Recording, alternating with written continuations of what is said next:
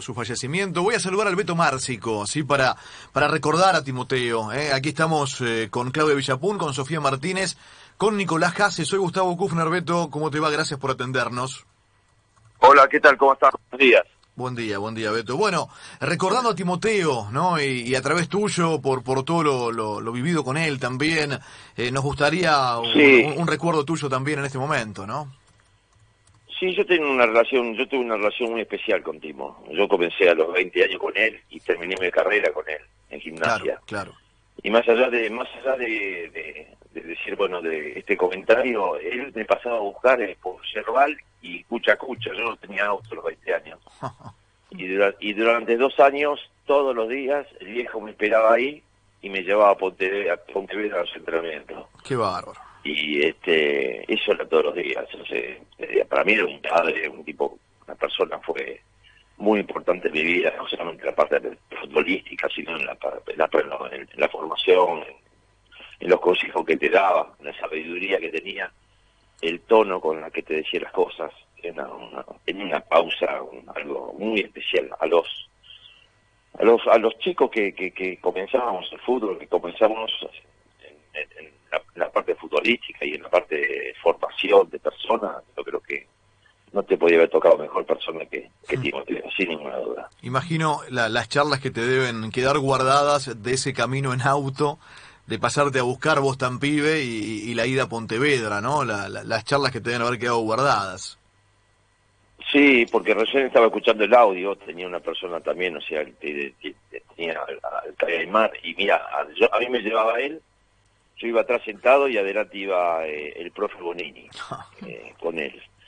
Y vos imagínate, teníamos hasta Pontevedra, donde bueno, no había autopista, no había nada, teníamos una hora 15, una hora 20, todos los días, todo, pero era de martes a, a, a- a viernes.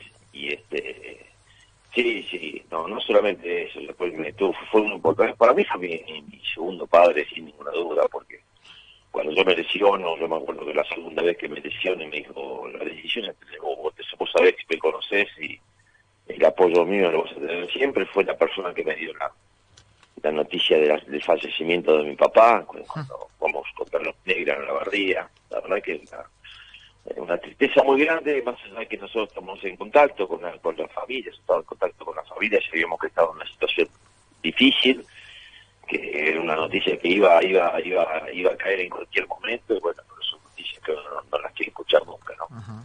Beto, ¿cómo estás? Buen día. ¿Cuándo hablaste con él con- por última vez? Era un tipo que siempre estaba metido y que siempre seguía todo muy de cerquita, ¿no?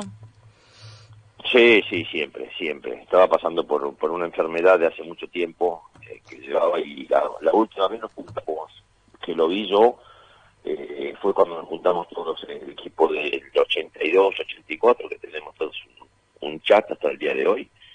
Este, y nos juntamos en una cantina y vino Timoteo y se quedó ahí, no estaba muy bien de salud, y pero estaba con nosotros, estaba presente y, y todos, todos, todos, de todo lo que tuvieron hecho, sobre todo en la época de Ferro, también en gimnasia, yo estuve menos, pero Ferro tuve casi cinco años, eh, el cariño muy especial, y dijo, se hacía querer rapidísimo, era una persona muy, era muy, muy, muy lindo charlar con él por las cosas que te decían, que cosas claras, que te llegaban muy claras la, y vos podías este no tanto futbolísticamente como como como después de- del par. Yo me quedé mucho tiempo hablando después de los entrenamientos con él y, y como te dije anteriormente cuando me llevaba él siempre daba algún tipo de consejo estudio inversiones de, de la familia muy muy muy muy familiar Beto, eh, buen día. Yo me quiero quedar con esto último. Digo, está claro que era un extraordinario entrenador,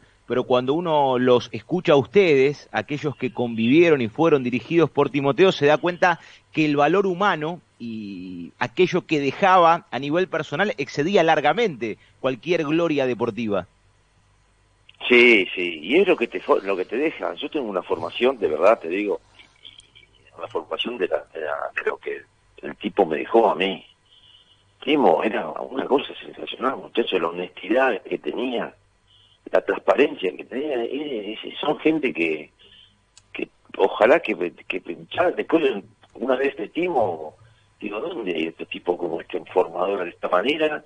No solamente futbolísticamente, porque él te, practicaba, te, hacía el partido toda la semana eh, y te pasaba lo que él vos habías practicado, pero después como persona, ¿cómo? Él quería que vos vayas a tomar algo a la tarde. Él tuvo también una época eh, en Ferro donde uno podía ir, podía ir al, al, bar de Ferro y era un lujo, era un lujo porque era un lujo de buenas personas que había. Vos ibas a la mesa de Timo y no podía ver una, mala persona y todo era todo era alegría, todo era, era una persona muy muy este que, trataba de, de, hacer enlaces con toda con, mucho amor eso es lo te, daba amor y bueno cuando vos te das amor siempre te, te acercás Beto, ¿existen hoy eh, técnicos eh, o, maestros parecidos a lo que fue Timoteo en, aquella época? No, no, no, no. Mira que estuve trabajando con gente, eh, yo me acuerdo, por ejemplo, de, de nuestro trabajo, de, de Menorti, primerísimos nivel de personas, pero la formación que daba Timoteo, o sea, la formación que tenía Timo era, era, era un padre, se acercaba mucho. El día a día que estaba muy, estaba muy cerca tuyo, muy cerca. Y, y se preocupaba por todo. Yo me acuerdo que la última etapa en gimnasia había dos muchachos que tuvieron una nota, una baja nota y que no, no tuvieron un buen rendimiento en el colegio, dos titulares, ¿eh? Y esos dos titulares domingo no jugaron, fueron los dos al banco. ¿Cómo, era, ¿Cómo, era, la historia, Beto, de, de, la casa y el auto? Primero la casa, después el auto, que alguna vez se la escuché, creo que a vos también, al Mono Burgos. Sí, entonces, hay cosas que eh, eh, era cómico. Nosotros no ganábamos mucho Cerro, pero era un equipo que pagaba. Vos cobrabas todos los meses y, tuvimos unas campañas bárbaras y tuvimos buenos premios, eso sí teníamos premios.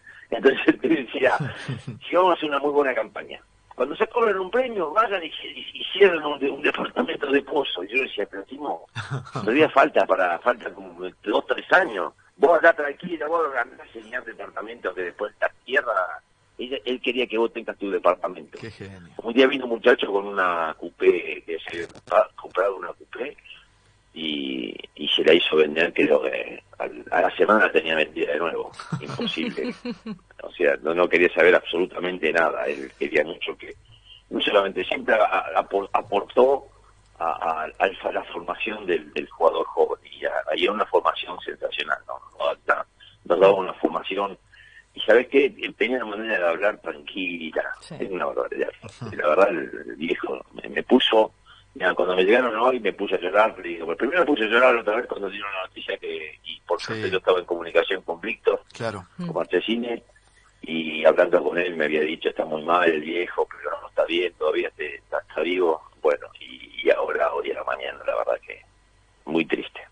Eh, Beto, ¿qué pensaba Timo de, la estatua? Porque es raro, ¿viste? Es loco que le, hagan un homenaje de ese tipo, pero estuvo buenísimo. Yo me acuerdo el, evento, cuando fue toda su familia, acompañado de un montón de gente, mucha gente de Ferro que, lo adora y que lo tiene allá arriba, y cómo no tenerlo allá arriba, ¿no? Al gran Timo, pero ¿qué sentía él o qué pensaba él de eso?